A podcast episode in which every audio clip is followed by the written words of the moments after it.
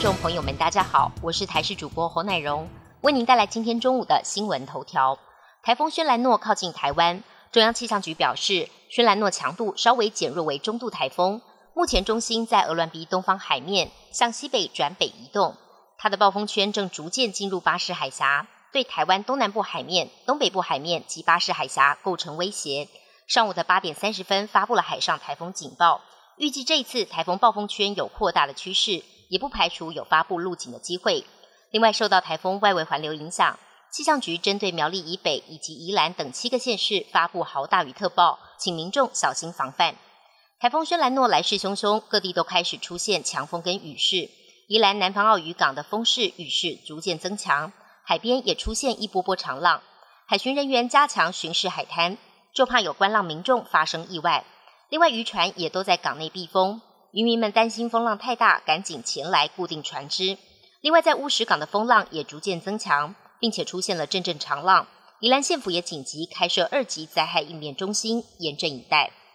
近期 BA. 点五疫情在国内升温，针对如何减少病毒的传播链，中正医师黄轩表示，根据美国的研究，发现只要大量使用快筛，就能降低快筛阳性率。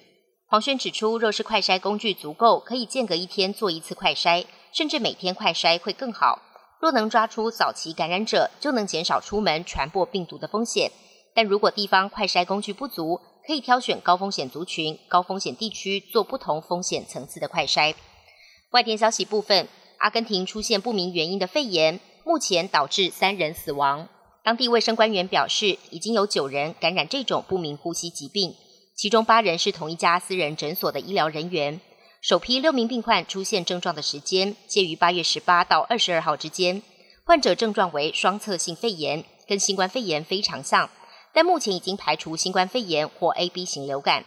专家正在分析当地的水以及空调，要厘清是否为中毒所导致。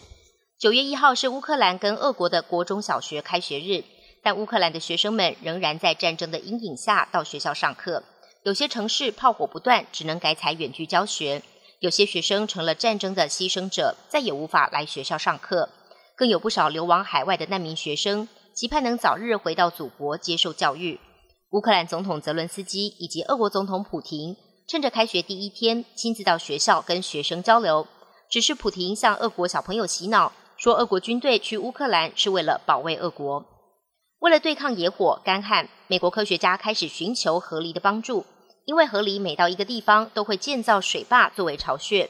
他们打造的水坝不但能够减缓水资源的流失，增加地下水储量，还能作为天然的防火线。而他们擅长建造水坝的特性，也意外成了科学家对抗暖化的利器。本节新闻由台视新闻制作，感谢您的收听。更多内容请锁定台视各界新闻与台视新闻 YouTube 频道。